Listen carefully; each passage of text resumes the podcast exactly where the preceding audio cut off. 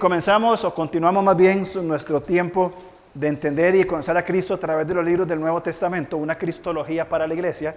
Y lo que procuramos es ir viendo a Cristo en estos lugares donde, donde aparece y, la respuesta divina es muy puntual para cada una de estas cartas. Hoy vamos a consumirnos en Hebreos, que es, es uno de los libros más profundos del Nuevo Testamento, eh, junto con el libro de Apocalipsis y otros libros más, pero Hebreos es una, primero que no es un libro escrito para una iglesia, bien, sino que el autor, que no es Pablo, pero básicamente el autor de los hebreos, dice un comentarista, que es un hebreo diciéndole a los hebreos que no sean más hebreos, que no regresen al judaísmo, que no regresen a ese viejo estilo de vida a lo cual querían escapar. Ahora, le hago una pregunta.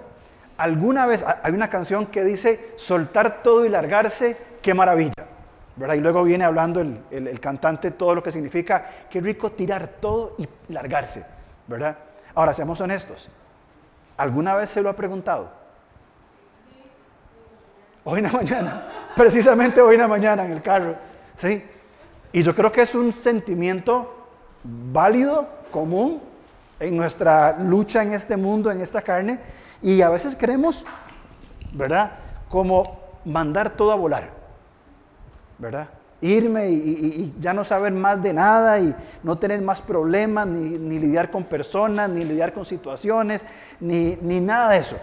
Es el sentimiento que tenemos. Ahora, hacerlo sería un error, ¿cierto? Porque las consecuencias que vendrían serían desastrosas. Igualmente, huir de los problemas no lo soluciona. Simplemente los voy a llevar a otro contexto, a otras circunstancias. Pero tendemos nosotros a esa, a esa actitud. Voy a alargar todo, voy a soltar todo, me voy ya, ya está. Dejo todo. Dejo al Señor, dejo a mi esposa, dejo a mis, a mis hijos, a mis hijos, dejo el pastor, dejo todo. Es broma. Pero quisiéramos hacer eso. Muchas veces es el sentimiento que nosotros tenemos. Bueno, precisamente eso es lo que le estaba pasando a los receptores de la epístola a los hebreos. Si usted lee Hechos 8.1, eh, dice que hubo una persecución tan grande como nunca jamás había habido. Y todos salieron eh, eh, huyendo de Jerusalén a los lugares que pudieron. Judea, Samaria y hasta lo último de la tierra. Cuando salen estos judíos perdieron todo. No solamente habían perdido su identidad cultural, habían perdido sus posesiones, habían perdido a su familia, si eran cristianos, ya su familia judía no los aceptaba más, eran unos desertores, dentro del judaísmo ya no tenían esperanza, se habían ido a otros países, otras culturas, otras circunstancias, y en un momento dijeron, pero nos convertimos al cristianismo, pusimos nuestra confianza en Cristo, supuestamente que nos iba a dar una vida eterna.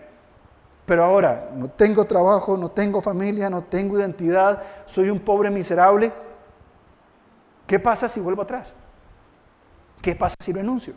¿Qué pasa si abandono mi fe y vivo la vida como de antes? Al menos voy a tener paz, al menos voy a tener una familia, un trabajo. ¿Dónde está?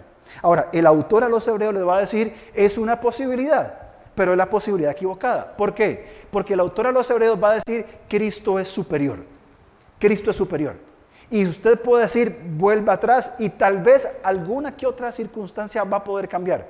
Pero los conflictos de la vida y los dolores del corazón van a persistir. Entonces, huir, escapar no es la forma, no es lo que corresponde hacer.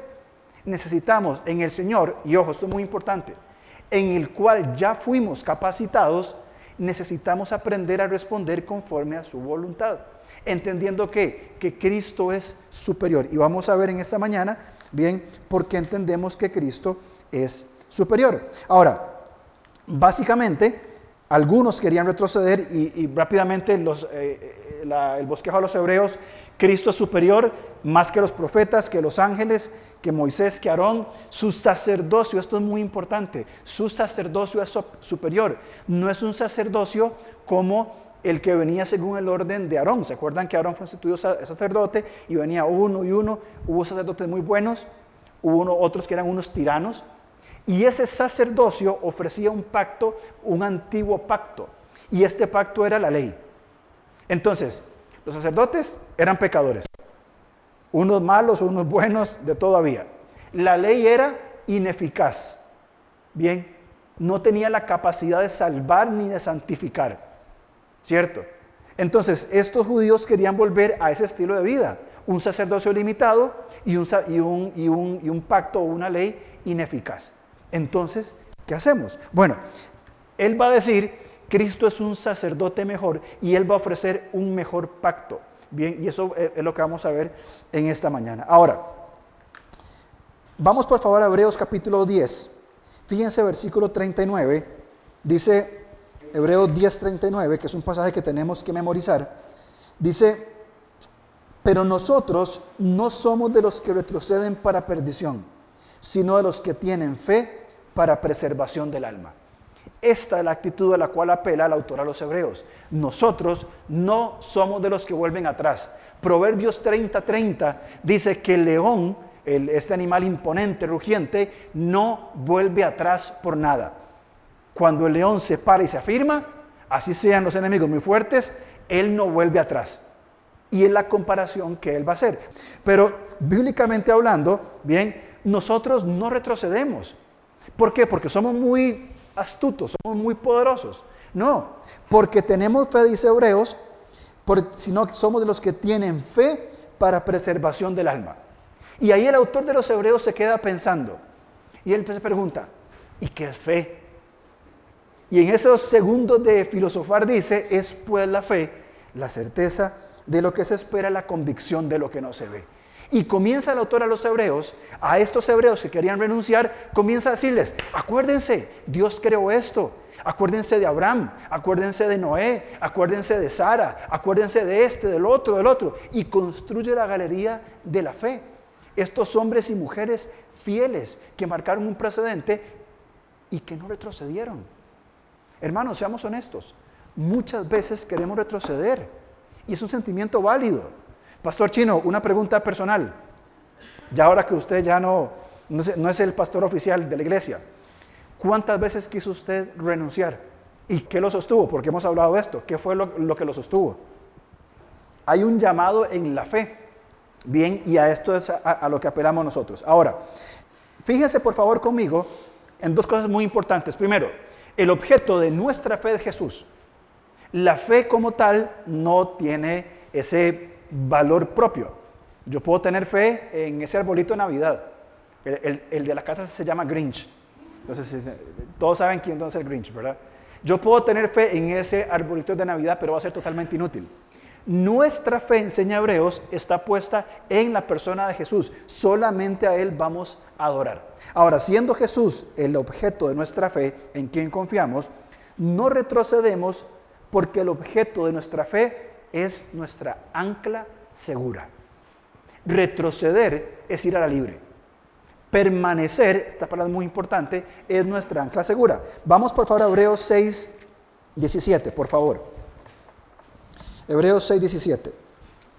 Dice, por lo cual queriendo Dios mostrar más abundantemente a los herederos de la promesa la inmutabilidad de su consejo, escuchen esto, interpuso juramento para que por dos cosas inmutables, las cuales es imposible que Dios mienta, tengamos un fortísimo consuelo los que hemos acudido, los que han sabido responder, los que hemos acudido para asirnos de la esperanza como segura y firme ancla del alma, y que penetra hasta dentro del velo, donde Jesús entró por nosotros como precursor, hecho sumo sacerdote para siempre, según el orden de Melquisedec. Entonces, acá marca eh, Hebreos diciéndonos claramente que nosotros tenemos un ancla segura, que es la persona de Jesús. Porque Él, según el, versículo 20, ya entró bien en la presencia del Padre. Ahora, ¿por qué nosotros tenemos, por qué puedo pensar en Jesús como superior? Hay dos cosas muy puntuales que quiero ver en esta primera parte, bien, en cuanto a Jesús. Número uno, Jesús es fiador de un mejor pacto. Él es fiador, Él es el mediador de un mejor pacto. Y segundo, Jesús es nuestro sacerdote y su sacerdocio es mejor. Recordemos que estamos hablando de esta comparación entre el sacerdocio levita, que era temporal, que era humano, bien que tenía sacerdotes buenos y sacerdotes malos, bien que el pacto que había bajo ese antiguo modelo era ineficaz y que la ley simplemente nos decía era útil para señalar el pecado. El Señor va a decir ahora entonces, porque Jesús es fiador de un mejor pacto. Hebreos 7:22. Dice, por tanto, Jesús es hecho fiador o mediador de un mejor pacto. Y de una vez lo pongo en la mesa. ¿Cuál pacto? El nuevo pacto. Muy bien, Él es el fiador del nuevo pacto. Cada primer domingo que nosotros tomamos de la cena del Señor, en Lucas Él dice, esto, este, es, este es el símbolo, o, sí, el símbolo del nuevo pacto. Bien, que se va a cumplir en el Hijo. Entonces, veamos un, poquito, por favor, en Hebreos capítulo 7 algunas cosas que son importantes. Por ejemplo, versículo 1 eh, al 4 va a hablar del sacerdocio de Melquisedec. ¿Se acuerdan de Melquisedec? Esta figura que aparece en el Antiguo Testamento, un personaje un tanto místico, quien Abraham da el diezmo. Y más adelante en el Salmo, Salmo 120, va a decir que Jesús es sacerdote según el orden de Melquisedec. Es decir, Cristo no es sacerdote en, dentro de una estructura levita, sino ahora bajo una nueva cabeza que es Melquisedec. Y las características de Melquisedec que aparecen aquí, versículo 3, sin padre, sin madre, sin genealogía, sin principio de días, ni fin de vida, sino hecho semejante al Hijo de Dios, permanece sacerdote para siempre. Entonces hace una distinción hebreo diciendo, Cristo como sacerdote ofrece un mejor pacto. Ustedes quieren salir de las cargas que están llevando, quieren dejar de sufrir los dolores de la vida, los dolores del corazón. Si lo pretenden hacer retrocediendo, permítame decirle que están eh, yendo por el camino equivocado. Porque retroceder es, es muy tonto lo que voy decir, pero es volver atrás en nuestra fe. Es dar un paso para atrás. Es no madurar, que es a lo que apela Hebreos, a madurar. Pero nosotros que tenemos fe para preservación del alma, ojo, no perfección, hago un paréntesis. A veces pensamos que fe es perfección. Aquí en la galería de Hebreos 11 aparecen personajes que no fueron notables por su santidad. Por ejemplo, Sansón, que era un inmoral. Sin embargo, su fe era notoria en cuanto al Señor. No estamos justificando el pecado, sino haciendo la distinción entre la perfección en cuanto a estilo de vida y lo que implica este, nuestra, nuestra vida de, de confianza en Dios. 7.11 de Hebreos Dice, si pues la perfección fuera, o la madurez, fuera por el sacerdocio levítico, porque bajo él recibió el pueblo la ley, ¿qué necesidad habría aún de que se levantase otro sacerdote, sacerdote, perdón, según el orden de Melquisedec? O sea, si funciona, ¿para qué lo vamos a quitar? Fíjense el versículo 18. Dice, queda pues abrogado el antiguo pacto, eh, el mandamiento anterior a causa de la debilidad e ineficacia. Eso es muy importante. Y luego saltamos al 22, que ya lo leímos. Jesús es hecho fiador de un mejor pacto. Ahora, vamos al capítulo 8, versículo 6. Dice, pero ahora, teniendo mejor ministerio, es el suyo, cuanto es mediador de un mejor pacto establecido sobre mejores promesas. Si vuelven atrás, no van a tener la capacidad de ser, de enfrentar los problemas de la vida y los dolores del corazón. Porque ese sacerdocio, ese pacto, ese retroceder, sus promesas y su eficacia es inferior, es menor. Ustedes necesitan tener fe para preservar su alma en quién? En la persona de Jesús. Fíjense por favor conmigo en el versículo 13. Dice, y al decir nuevo pacto, ha dado por viejo el primero, y lo que se da por viejo y se envejece, está próximo a desaparecer. Primero, Jesús es mediador de un mejor pacto. Yo sé que tenemos problemas, tenemos luchas y conflictos y que luchamos con cosas externas, vivimos en un mundo caído y la injusticia lamentablemente es normal. Lidiamos con una naturaleza pecaminosa, la cual está presente todo el tiempo. Lidiamos con personas que no son fáciles de manejar, como nosotros mismos, por ejemplo. Somos, en primer lugar, los más difíciles de, de tratar nosotros mismos, ¿Cómo enfrentaría los problemas que usted tiene hoy sin Cristo? ¿Cuál sería su respuesta? ¿Cuál sería su mecanismo de defensa? Algunos van a volver al, o volverían a una vida sumida en adicciones, sea cual sea, en el alcohol, en las drogas, en la inmoralidad. Otros caerían deprimidos en, en condiciones de su personalidad a vivir en depresión, en ansiedad. Si hoy como creyentes nos mantenemos y avanzamos porque estamos en Cristo, ¿cómo nosotros podríamos enfrentar la vida sin Cristo? Una persona que no es creyente no tiene la capacidad de comprender lo que significa vivir en Cristo. Una persona que es creyente y está en Cristo, a pesar de los conflictos, sabe cómo responder. Pero un creyente que se está distanciando cada vez más de Dios, teniendo el conocimiento, sabe cuáles son las cosas que más le va a consumir su mente, sus emociones. El saber que en Cristo tiene una posibilidad, pero simplemente no quiero hacerlo. Y busca mecanismos de defensa, busca respuestas, busca soluciones en el lugar equivocado. En lugar de mantenerse bajo esa condición de ser, de decir y entender que tenemos fe para preservación del alma, renunciamos. Y hay mucha gente que debería estar aquí, no digo los que faltaron hoy, digo gente que, se, que usualmente se congregaba en una iglesia, en esta o cualquiera, pero que un día, porque no supieron responder a su fe, se apartaron de Dios, se alejaron de Dios. Y hoy aparentemente viven bien, yo me juego lo que sea. Que nos tomamos un café, como decimos popularmente, a calzón quitado con estas personas, y el nivel de frustración y de tristeza que viven es incomparable. Estoy convencido de eso. Estoy seguro de eso. Si en Cristo tenemos nuestros conflictos para enfrentar y vivir una vida cristiana victoriosa, y lo logramos, por eso estamos aquí. Estamos aquí no porque seamos perfectos, sino porque necesitamos en el Señor tener la comunidad, abrazarnos, decirnos que estamos orando unos por otros, compartir la palabra, cantar juntos, comer y salir, sigo, porque tengo una comunidad de fe que me está sosteniendo. Pero los que se fueron, Hebreos va a decir en el capítulo 10, los desertores. ¿Y los desertores? Los que nos dejaron abandonados en medio de la guerra. Segundo, el sacerdocio de Cristo es altamente superior. Bien, eh, porque está basado en mejores promesas. 7.23. Pero quiero avanzar rápidamente en algo que es muy importante. Algo que vamos a estudiar mucho el próximo año definitivamente es el nuevo pacto. Y, vamos a ir introduciendo poco a poco. Vamos a ver. Primero, Dios creó todas las cosas. ¿sí? Dios creó todas las cosas y las confió al hombre. Cielo, tierra, todo. Hombre, aquí tiene, administrelo. El mandato cultural que hablamos hace unos meses atrás. Desarrolle una cultura a partir de Cristo. ¿Qué hicimos nosotros? Pecamos. Este acuerdo pactual fue quebrado por la lealtad y rebelión humana. Dios nos da todo para vivir una vida abundante y plena. ¿Y qué hicimos nosotros? Desobedecimos. Típico de los hombres, ¿verdad? Típico del, del ser humano. Dios nos da todo perfecto y lo torcemos. Ahora, ¿cuál es la respuesta de Dios? La respuesta de Dios es restaurar.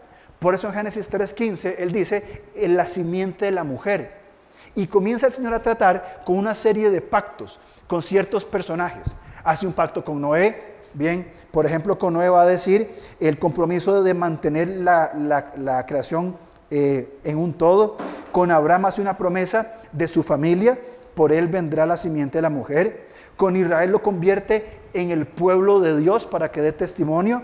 Con David instituye un pacto de un reinado, de un gobierno, bien, donde él va a administrar este pacto. Pero cada vez el pacto era quebrantado otra vez. El Señor levanta entonces profetas, que los profetas eran portavoces de Dios, y quiero leer eso textualmente, para la atención sobre el fracaso del pueblo en el cumplimiento del pacto, exponiendo qué fue lo que hizo que el pueblo se alejara de Dios. El pueblo había roto los pactos, especialmente el pacto con Israel, por lo que el Señor anuncia que establecería un nuevo pacto. Ya no más ni con Abraham, ni con David, ni con Israel. Ahora mi pacto va a ser nuevo. Y él va a decir, yo establezco un pacto basado en quién? En el Hijo. Ahora, este nuevo pacto es fascinante y yo estoy, aparte que soy mal de la cabeza, este, naturalmente, este nuevo pacto me está realmente abriendo mucho los ojos. El nuevo pacto aparece con cuatro expresiones, pacto eterno, pacto de paz, promesa de un nuevo corazón y un nuevo espíritu y un nuevo pacto. Y todos estos son los pasajes en el Antiguo Testamento que hablan del, del nuevo pacto. Vamos a Jeremías 31, por favor. Porque aquí va a estar la respuesta para no retroceder. Bien, porque aquellos que retroceden buscan, como leímos en Amós, los que retroceden, ¿qué es lo que buscan? Solucionar las cosas a, a mi manera.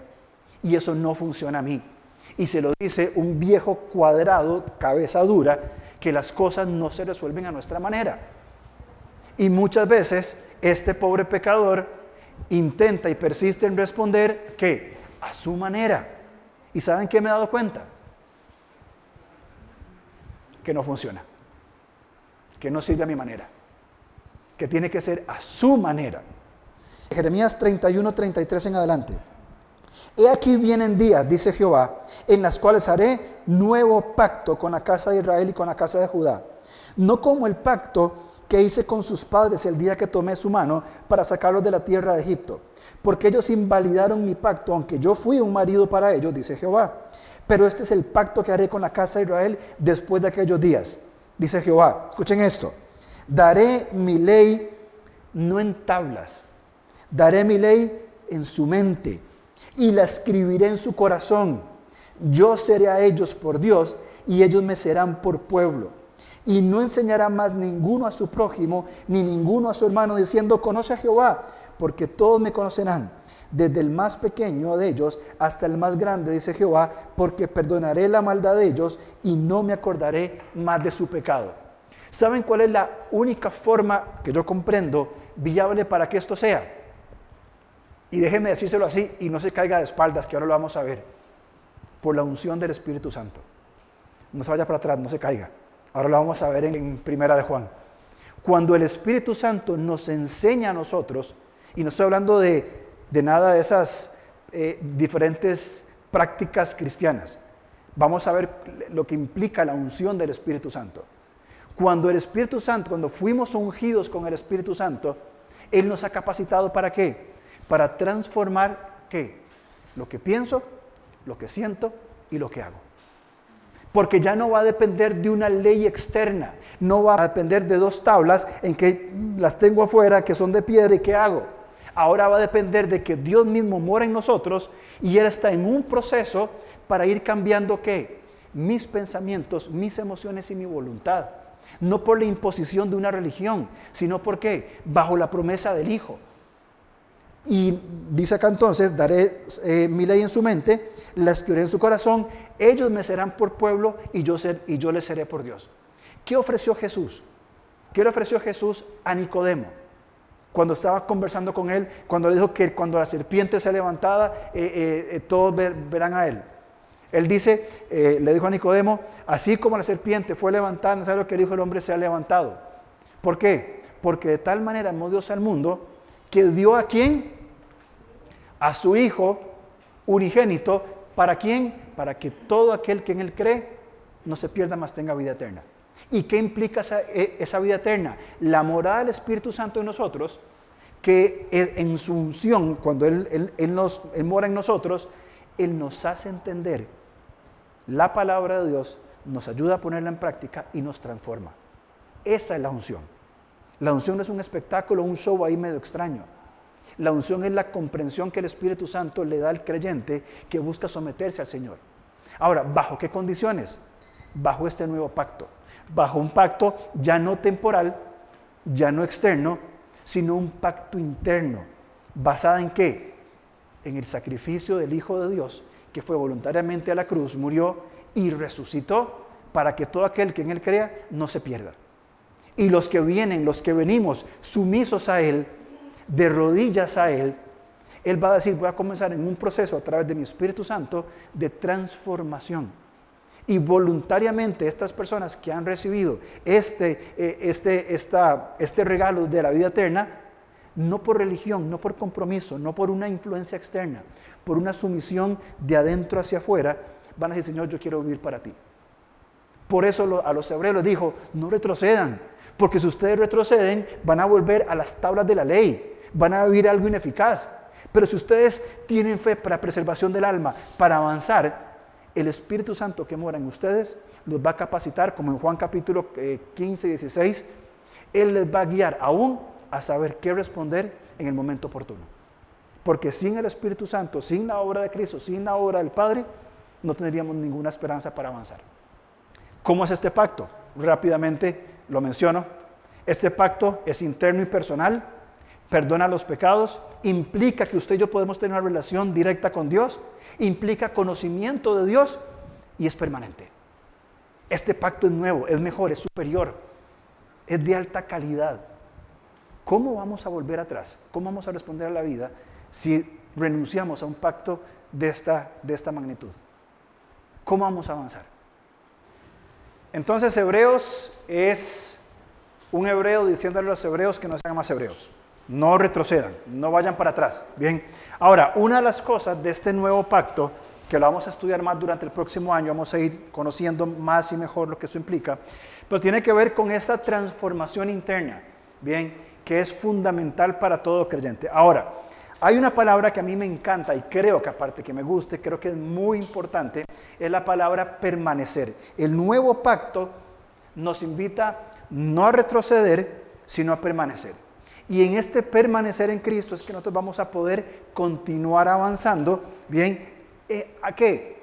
A la madurez, que es la exhortación que hace Hebreos a sus autores, a sus receptores, perdón. Avancemos a la madurez, vamos adelante, sigamos caminando, no a la perfección, no un cristianismo eh, eh, utópico de decir tiene que ser todo absolutamente perfecto, porque eso no existe, eso no es real. Bien, lo que la Biblia enseña es que vamos, yendo, vamos en un proceso de transformación porque somos llenos del Espíritu Santo o tenemos el Espíritu Santo y en él podemos avanzar. Bien, dos cosas importantes. Vamos a ver Hebreos 6:17, ya lo leímos ahora temprano, pero vamos a volverlo a leer rápidamente. Y hay otros pasajes ahí también similares, estos de Filipenses. Pero leamos, por favor, Hebreos 6, 17 en adelante. Dice, por lo cual queriendo Dios mostrar más abundantemente a los herederos, bien, de la promesa, evidentemente el nuevo pacto, la inmutabilidad de su consejo, interpuso juramento para que por dos cosas que no, inmutables, en las cuales es imposible que Dios mienta, tengamos un fortísimo consuelo, fíjense, los que hemos acudido para asirnos de la esperanza puesta delante de nosotros de, los que hemos avanzado y abrazamos, nos, así, nos, nos hacemos, lo abrazamos, lo tomamos, esta esperanza, de la cual tenemos como segura y firme ancla del alma. Ahora, esta seguridad, este anclaje en Cristo, dice que penetra hasta dentro del velo. Todo el contexto tiene que ver con el sistema sacerdotal del Antiguo Testamento. A diferencia del sacerdocio levítico, el sacerdocio de Cristo en Melquisedec Dice el versículo 20, Jesús entró hasta, hasta penetrar el velo. ¿Se acuerdan que había un, velo de separación entre el lugar santo y el santísimo? Y que nadie, sino el sumo sacerdote, una vez al año, primero pidiendo perdón por sus pecados, entraba para hacer la expiación. Bien, Cristo, Él penetró ese velo. Él traspasó ese velo. Él está en la misma presencia y nos lleva con Él.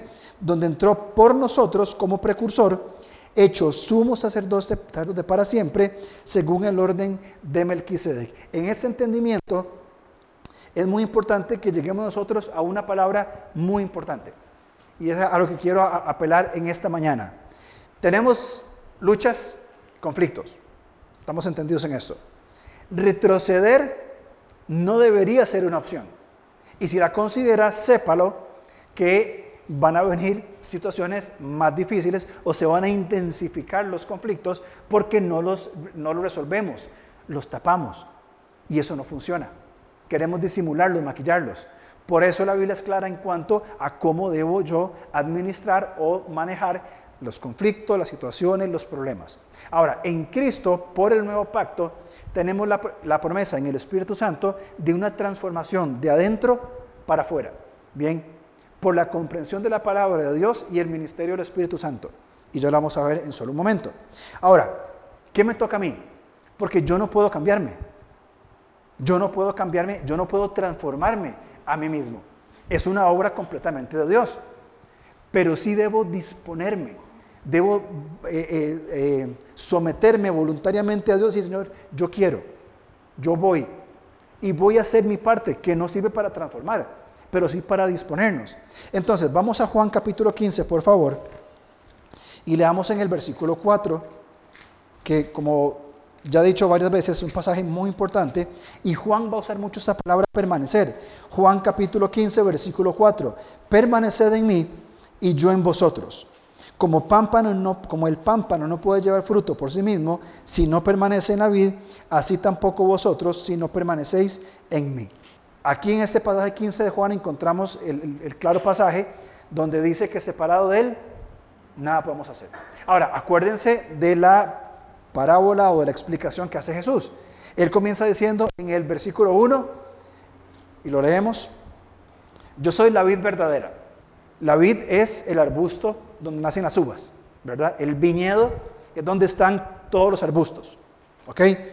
Yo soy la vid, yo soy esa rama de uva, evidentemente ese arbusto de la uva, bien, muy propio de la cultura israelita, atípico para nosotros, ¿verdad? no somos un país lamentablemente que se extiende en los aspectos de las uvas y los vinos, ¿verdad? Este, para nosotros sería yo soy el árbol de naranja, ¿verdad? Sería lo que, lo que entenderíamos nosotros. Pero dicen, o una mata de café, muy bien, muy bien, que es café exactamente, un arbusto de café. Mi padre es el labrador, él es el dueño del viñedo, él está vigilando por todo lo que sucede ahí. Versículo 2. El Señor va a usar eh, la expresión, y lo voy a resumir porque quiero ver otra cosa, en cuanto al fruto.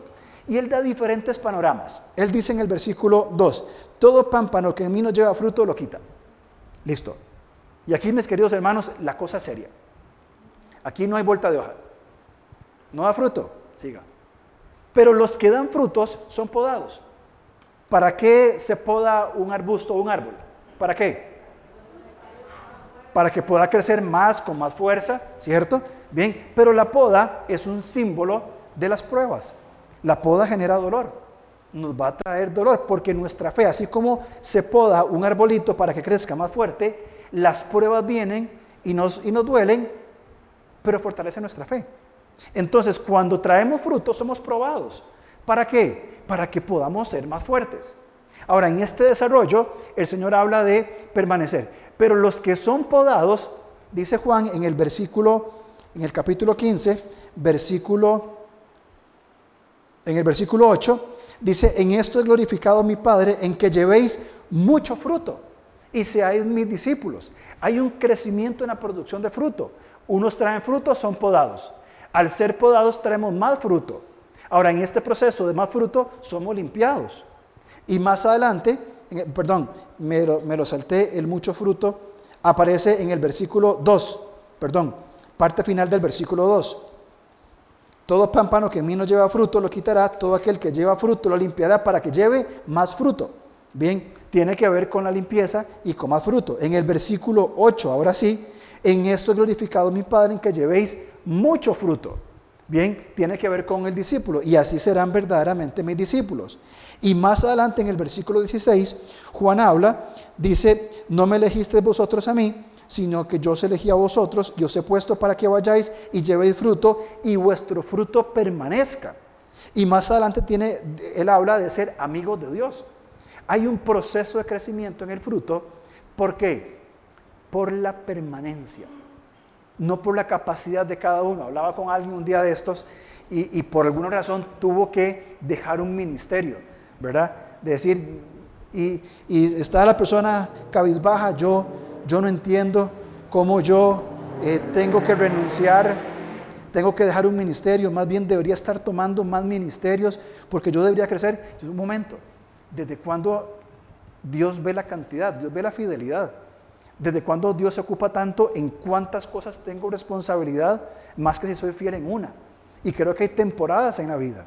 Hay temporadas en la vida donde podemos hacer algo más. Hay temporadas en la vida que tenemos que decir, no, yo necesito parar un poco. Y en esto que tengo, debo ser fiel.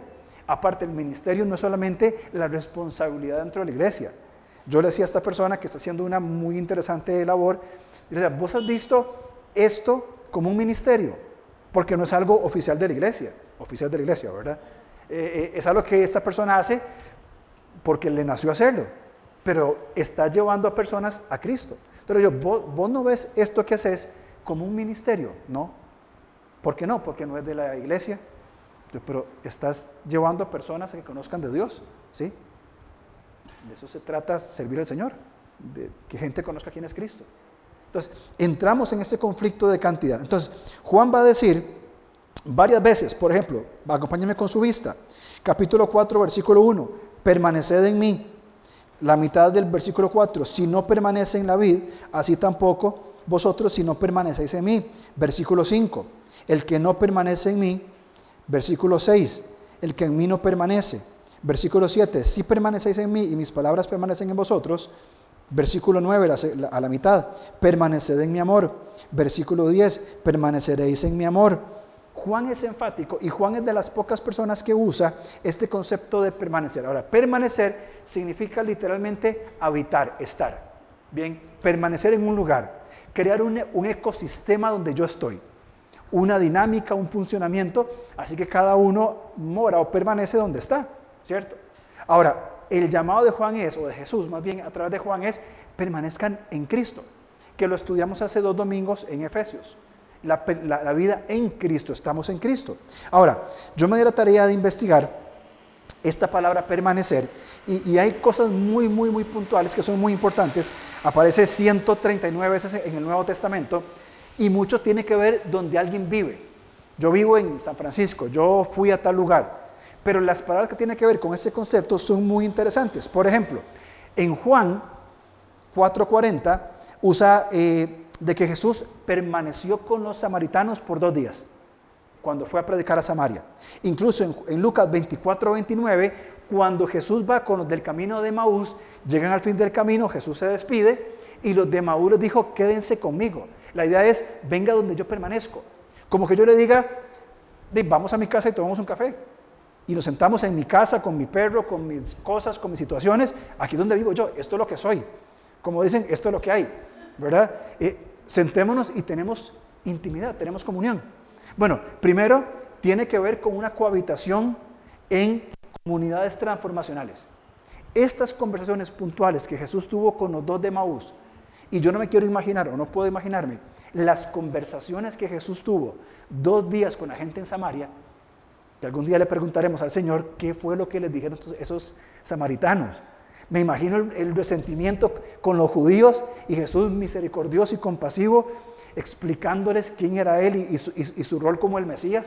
Y los samaritanos poniendo su confianza en Jesús. Entonces tiene que ver con una habitación eh, o una permanencia en comunidades transformacionales. Segundo, según el nuevo pacto, tiene que ver con procurar lugares para la enseñanza y la edificación. Fíjense Juan 8:31, por favor.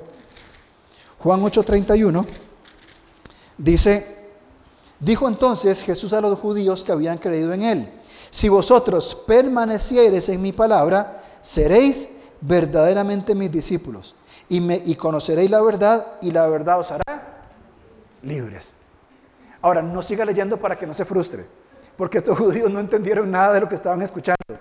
Pero para nosotros podemos entender esto. Si yo permanezco en la palabra de Dios, bien, seremos verdaderamente libres y conoceremos la verdad y la verdad nos va a hacer libre en Cristo. Tengo libertad, no soy esclavo de nadie. Vean algo muy importante, vivir en comunidades transformacionales y procurar espacios para la enseñanza y la edificación. Eh, vi un cuadrito que presentaron, no me acuerdo qué universidad, sobre el impacto que una enseñanza tiene sobre las personas. Si la persona solamente escucha, se lleva el 5%. Y va aumentando, si escucha y lee el 15, no me acuerdo, pero el salto en una pirámide como con seis cosas, y vamos cumpliendo algunas, el salto más importante es si discute de eso. Si la persona, si aquí tuviéramos el espacio para discutir, conversar, el nivel de, retención de la información se va hasta un 70%, me parece. ¿Qué hacemos en los grupos pequeños? La discusión, correcto, exactamente. Vamos a la discusión. Abrimos la palabra, compartimos y salimos edificados. Eso tiene que ver con permanecer. Si permanezco en su palabra, tengo una comunidad transformacional y puedo mostrarme sanamente vulnerable, bien, decir, pienso esto, opino esto, siento esto, ayúdenme, oren, bien, y comienza esa permanencia en su palabra. Ahora, fíjense por favor conmigo en 2 Corintios 3:14. Segunda de Corintios 3:14. Aquí hay una razón por las cuales la gente retrocede. Y esto es muy importante. Segunda Corintios 3:14 dice, pero el entendimiento de ellos se embotó. Vamos a ver desde el 12. Así que teniendo tal esperanza usamos de mucha franqueza, y no como Moisés, que ponía un velo sobre su rostro para que los hijos de Israel no fijaran la vista en él, de aquello que había de ser abolido. Ya hablamos de esto. Pero el entendimiento de ellos se embotó, porque hasta el día de hoy, cuando leen el antiguo pacto, les queda el mismo velo no descubierto, el cual por Cristo es quitado. No, ellos vuelven a las personas no son transformadas, ¿por qué? Porque siguen viendo el antiguo pacto, porque siguen diciendo, ¿qué hago para ser transformado? Bueno, vea, venga a la iglesia y, no falte, ore todos los días, lea la Biblia todos los días, eh, predique el Evangelio a dos personas por semana, disipule a uno, ofrende el 10%, presente su orden patronal al pastor para que realmente compruebe que tiene que dar lo que está dando. Son cosas no, no, y yo, lo digo, ustedes se ríen. Hay, hay iglesias que hacen eso. Así es el asunto. Ahora, ¿son cosas buenas? Sí. Venir a la iglesia, orar, ofrendar, eh, son cosas buenas, por supuesto que sí. ¿Qué pasa cuando son solamente externas? Es un ritual, es religión. No hay transformación del corazón.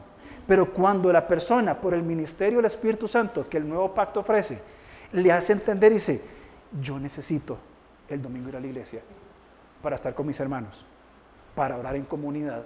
No sé si usted lo hace, pero haga la prueba. Cuando estemos cantando, cierre los ojos y nada más escuche a la gente cantar y ponga atención a, las palabras.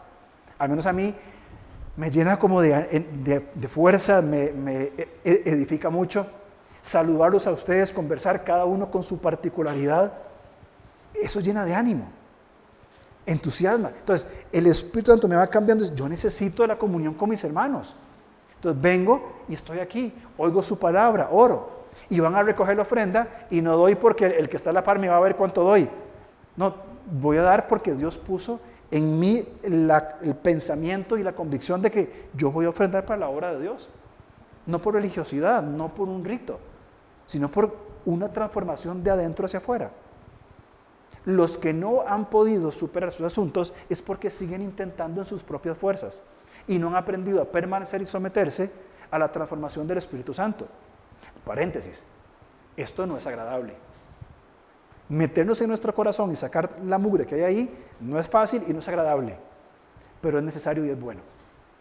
Saben, como pastor, y con Erwin lo hemos compartido con otras personas, cuando una persona confiesa un pecado eh, eh, grave o, de, mucho impacto, en el momento es doloroso y confiesa su pecado, y me ha pasado un par de veces, y conversamos, confiesa así, yo tal cosa, y es muy común que la persona diga, es raro, pero me siento liberado.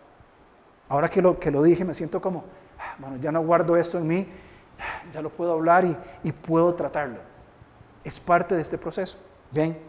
Tercero, vamos a primera de Juan. Juan usa mucho esta palabra permanecer. Bien, tengo la lista de los 139, si los quieres se los envío y se entretiene un ratito. Primera de Juan 2.6, como un tercer aspecto. Dice Juan, el que dice que permanece en él, debe andar como él anduvo. La permanencia en su palabra me hace vivir como él anduvo. ¿Saben qué implica esto? una construcción de una cosmovisión. Yo ahora como creyente, siendo transformado por el Espíritu Santo, Él va a cambiar mi forma de pensar. Y he puesto mil veces el ejemplo de Efesios, y no importa porque es muy funcional. El que robaba, no robe más, sino trabaje. es un cambio de mente. Ahora, yo puedo sentar aquí al vago ladrón más grande del mundo, que yo le digo, deje, eh, deje robar, trabaje para que ayude a otros. Puede llegar quien quiera y que se lo diga externamente, no va a cambiar. ¿Sabe cuándo va a cambiar? Cuando permanezca en la palabra y lleguen los principios bíblicos de lo que implica el trabajo, de lo que implica el no robar y de lo que implica ayudar a otros. Esta persona va a decir, yo necesito, por amor a Dios, necesito yo comenzar y va en ese proceso de transformación. Cambia su forma de pensar, se transforma su cosmovisión. Yo antes robaba, era mi forma de, interpretar el mundo, ahora trabajo, ¿Qué hay en medio? La transformación de Cristo a través del Espíritu Santo. Esto es lo que hay en medio. Si yo antes era un mal hablado, si yo antes era un ladrón, si yo antes era un borracho, eh, y, y si quiero cambiar de adentro para afuera, perdón, de afuera para adentro, no va a suceder. ¿Cuándo va a suceder? Cuando el Espíritu Santo tome la palabra que, yo, que escucho y Él transforme mi pensamiento, mis deseos y mi voluntad. De otra manera no va a suceder. Una más. Bueno, y aquí, perdón, primera de Juan 4:13 en adelante, lo voy a leer nada más, pero usted lo puede leer después con calma. Dice, en esto conocemos que permanecemos en Él y Él en nosotros, en que nos ha dado qué? De su Espíritu. Y nosotros hemos visto y testificamos que el Padre ha enviado al Hijo, el Salvador del mundo. Todo aquel que confiese que Jesús es el Hijo de Dios, permanece en Él y Él en Dios. Y ahí continúa el texto. Es de los pocos pasajes donde menciona al Padre, al Hijo y al Espíritu Santo obrando en una forma conjunta. Es de los pocos que hay en la Biblia. ¿Y cuál es el énfasis? ¿Cuál es el llamado al creyente? Permanezca, permanezca, permanezca. Uno más todavía. Primera de Juan 2.27. Dice Juan, pero la unción que... Ah, la unción, eso es antibíblico. No, no. lamentablemente tenemos un concepto equivocado de la unción. Y cuando alguien dice la unción, ya pensamos en, en prácticas de otras creencias, ¿verdad? Que hacen cosas más, más espectaculares o cosas más llamativas. Pero aquí está la unción. Vamos a leer. Dice, pero la unción que vosotros recibisteis en el pasado, de él permanece en vosotros y no tenéis necesidad de que nadie os enseñe, así como la unción misma os enseña todas las cosas y es verdadera y no es mentira, según ella os ha enseñado, permaneced en él. Cuando nos pregunten, ¿usted cree en la unción? Sí, claro que sí. ¿Y, qué? ¿Y cómo recibe esa, esa, esa unción? Cuando puse mi fe en Cristo, el Espíritu Santo vino a morar en mí y yo permanezco en Él y el Espíritu Santo me va enseñando todas las cosas. Eso es la unción en la vida del creyente no significa ninguna otra cosa. No significa una actividad en una iglesia, no significa eh, eh, manifestaciones carismáticas, no significa una segunda unción para ser verdaderamente salvo. Es la única vez que aparece en la Biblia y tiene que ver con el investimiento o la, la embestida del Espíritu Santo, ¿verdad? Él nos, él, nos, él nos viste, Él nos llena, Él nos unge con el Espíritu Santo, por eso es la unción estamos ya investidos del Espíritu Santo y Él me hace entender todas las cosas. Por eso es que nosotros necesitamos la transformación y la comprensión de las escrituras y el ministerio del Espíritu Santo. Vean, puede venir aquí la persona más inteligente del mundo, sentarse y pretender entender las escrituras sin el Espíritu Santo que no va a tener éxito. Puede venir la persona más sencilla y más humilde de este mundo, sentarse a la par y si tiene el Espíritu Santo, la unción le va a enseñar cómo tiene que vivir. Y va a tener un desarrollo en la madurez cristiana superior. ¿Por qué? Porque tiene el Espíritu Santo morando, la palabra de Dios que se dispone a escuchar. Usted y yo venimos los domingos y nos sentamos a escuchar. Yo por eso no predico todos los domingos, porque necesito oír a Ervin, oír a Leo, a Raymond o a quien sea, para yo sentarme, escuchar la palabra y que el Espíritu Santo me siga diciendo, Aloncito, tiene que cambiar en esto, papito, póngase las pilas. Nos guía a toda verdad, como Juan capítulo 14, 15, 16 habla. Él nos va a guiar a la verdad, nos va a mostrar la verdad. ¿Por qué? Porque ya fui ungido con el Espíritu Santo, ahora permanezco en Él.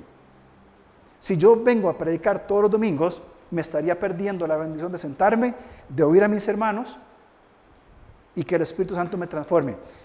Con muchos de ustedes, yo hablo con muchos de ustedes o con todos, y sus conversaciones, y tal vez no lo digo, no sé por qué, pero muchas veces sus conversaciones son de tanta edificación y ¿saben qué es? El Espíritu Santo diciéndome, preste atención a lo que Anita, a lo que Ataera, a lo que Andrés le está diciendo porque eso es importante. Y me queda en la mente y empieza a procesar y me tiene razón. Pero ¿dónde se da eso? Necesariamente se tiene que quedar en, en estas condiciones, que son sumamente importantes. El concepto de permanencia. Uno, comunidades transformacionales. No podemos solos.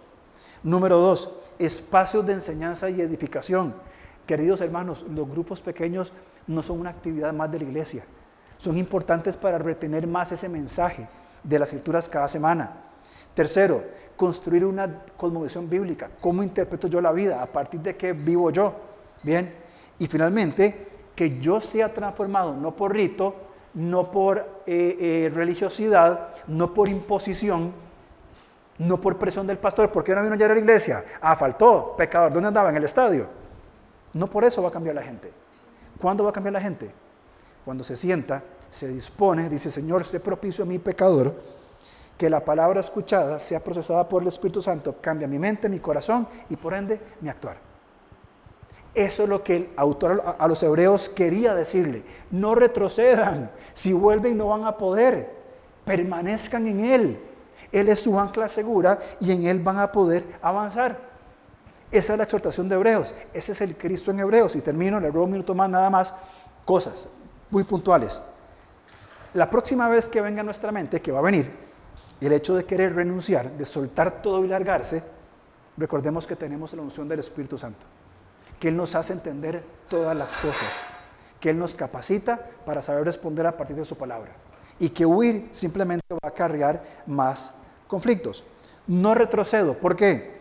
Porque Jesús es mediador de un mejor pacto. Él es la fianza, es la garantía de un mejor pacto, un pacto efectivo y eficaz, que verdaderamente funciona si nos disponemos. Tercero, no retrocedo porque Jesús es el único que tiene la capacidad de transformar mi mente y mi corazón. Y los pasajes del nuevo pacto me lo garantizan. Si yo no soy transformado es porque yo no, no, lo, permito. Quiero leer el último texto en Hebreos. Es maravilloso realmente a la luz del nuevo pacto. Y el Dios de paz, que resucitó de los muertos a nuestro Señor Jesucristo, el gran pastor de las ovejas, por la sangre del pacto eterno, sangre del pacto eterno, nuevo pacto, os haga aptos en toda obra buena para que hagáis su voluntad. Él me hace apto. Pero fíjese lo que está en amarillo. Esto es increíble. Haciendo Él en vosotros lo que es agradable delante de Él por Jesucristo. Él nos hace aptos y Él hace en nosotros lo que es agradable delante de Él. ¿Cuándo? Cuando permanecemos. Si yo me revelo, si yo me hago para atrás, en buen tico, si me pongo chúcaro, ¿qué va a hacer? Es necesario, hermanos, que aprendamos, que comencemos o que continuemos aprendiendo a permanecer en las escrituras, en la oración y en estos elementos, bueno, esos que estaban ahí, esenciales para una vida en Cristo. Haciendo Él en vosotros lo que es agradable delante de Él por Jesucristo, al cual por supuesto sea la gloria por los siglos de los siglos. Amén. Al Señor damos la gloria. Este es Cristo en Hebreos necesitamos no retroceder, permanecer y ahí vamos a avanzar en la esperanza que tenemos en Él.